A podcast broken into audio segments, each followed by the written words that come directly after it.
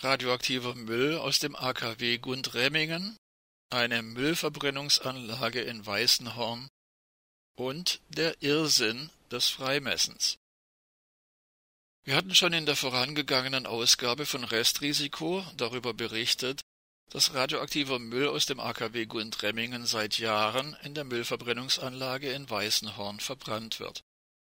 Wolfgang Fendt, Bürgermeister der schwäbischen Kleinstadt, rund 20 Kilometer südöstlich von Ulm, erfuhr davon, nach eigenem Bekunden, erst im Januar.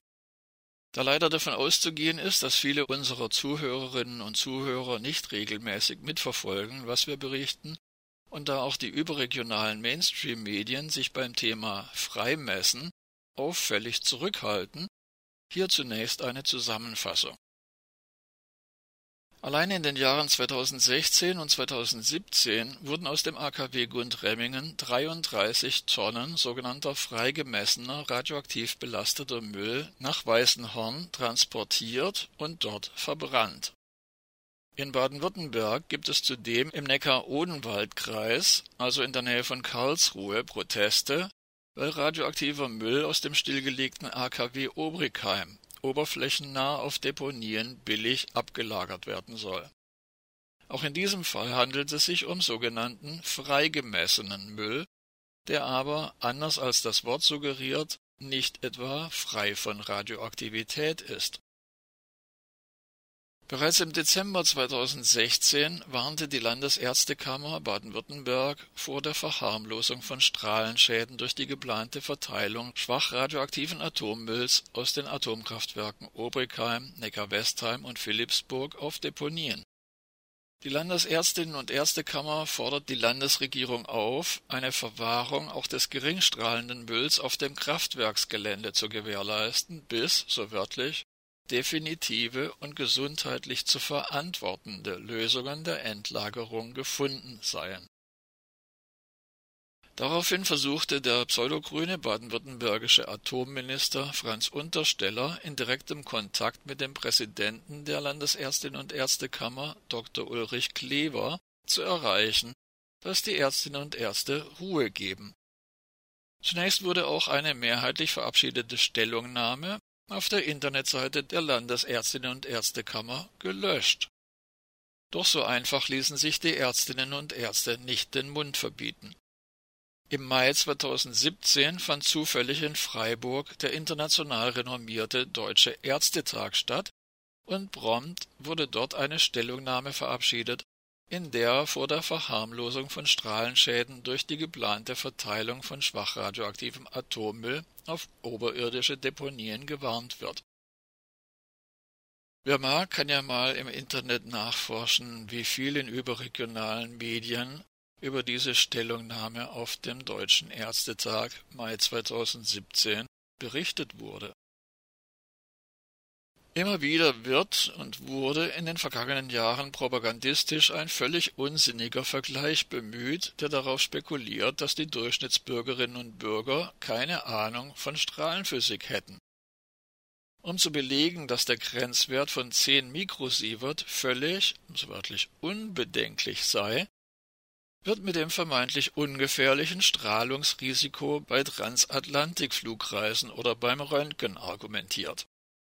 Ein entscheidender Unterschied besteht jedoch darin, dass weder bei einer Flugreise noch beim Röntgen eine erhöhte Gefahr besteht, radioaktive Partikel einzuatmen.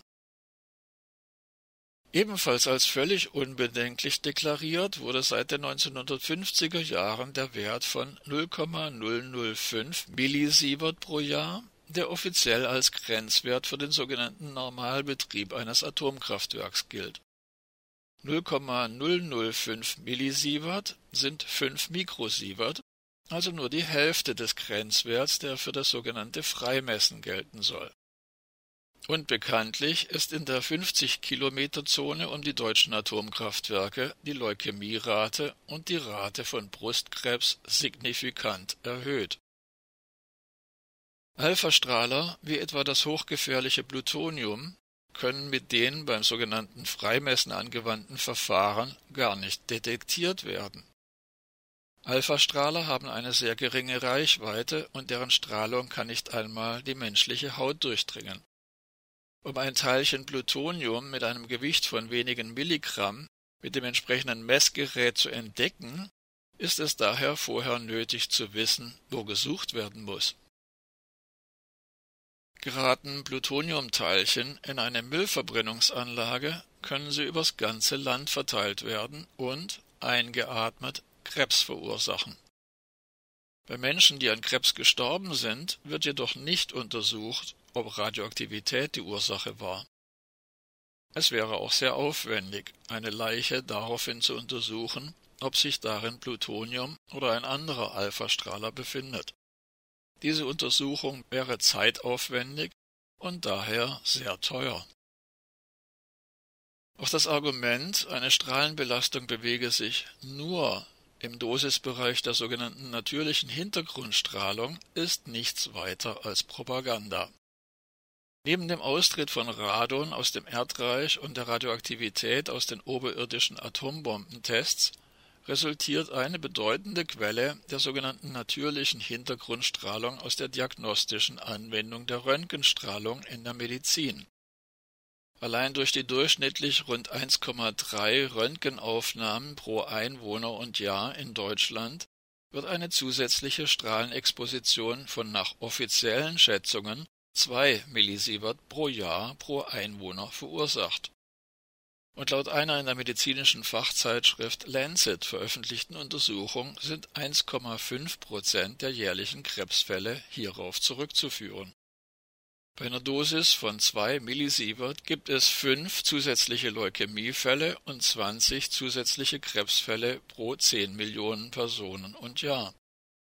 Die sind in Deutschland also rund 200 zusätzliche Krebstote pro Jahr ausschließlich durchs Röntgen allein auf der Grundlage der offiziellen und stark verharmlosenden Angaben. Und eines ist auch klar, beim Verbrennen von radioaktiv belastetem Müll verschwindet kein einziges Gramm der Radioaktivität. Diese wird lediglich umverteilt.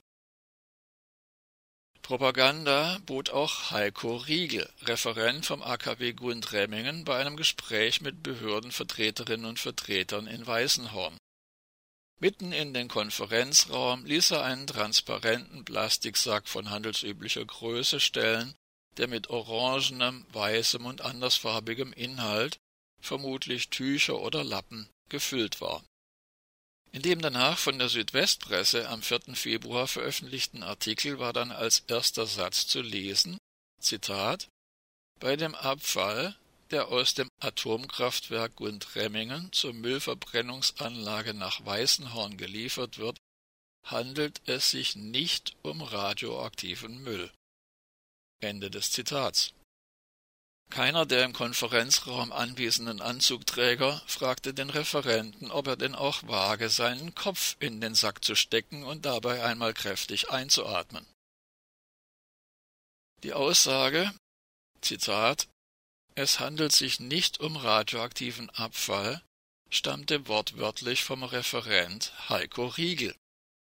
Und Klaus Buss vom sogenannten Landesamt für Umwelt LFU ergänzte, der aus dem AKW Gundremmingen angelieferte Müll sei so gering belastet, dass diese Strahlung, so wörtlich, keine Rolle spiele. Zitat Das ist unkritisch. Ende des Zitats.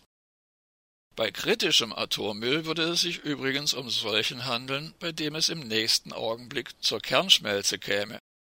Unkritisch hingegen waren ganz offensichtlich die Anwesenden, die nicht einmal den Widerspruch zwischen den beiden Aussagen von Heiko Riegel und Klaus Buss bemerkten. Müll, der einerseits nicht radioaktiv ist, andererseits aber strahlt. Veranstaltet hatte das Treffen der Neu-Ulmer Landrat Thorsten Freudenberger. Dieser hatte nach dem Bekanntwerden des Skandals erstmal die Müllanlieferungen aus dem AKW Gundremmingen gestoppt. Dass es sich dabei lediglich um eine Maßnahme handelte, um die Bevölkerung zu beruhigen, machte er bei jenem Treffen deutlich. Es bestehe nun mal ein Vertrag, mit dem Landkreis Günzburg den radioaktiven Müll aus dem AKW Gundremmingen zu verbrennen und, Zitat, wir können nicht aus heiterem Himmel vertragsbrüchig werden.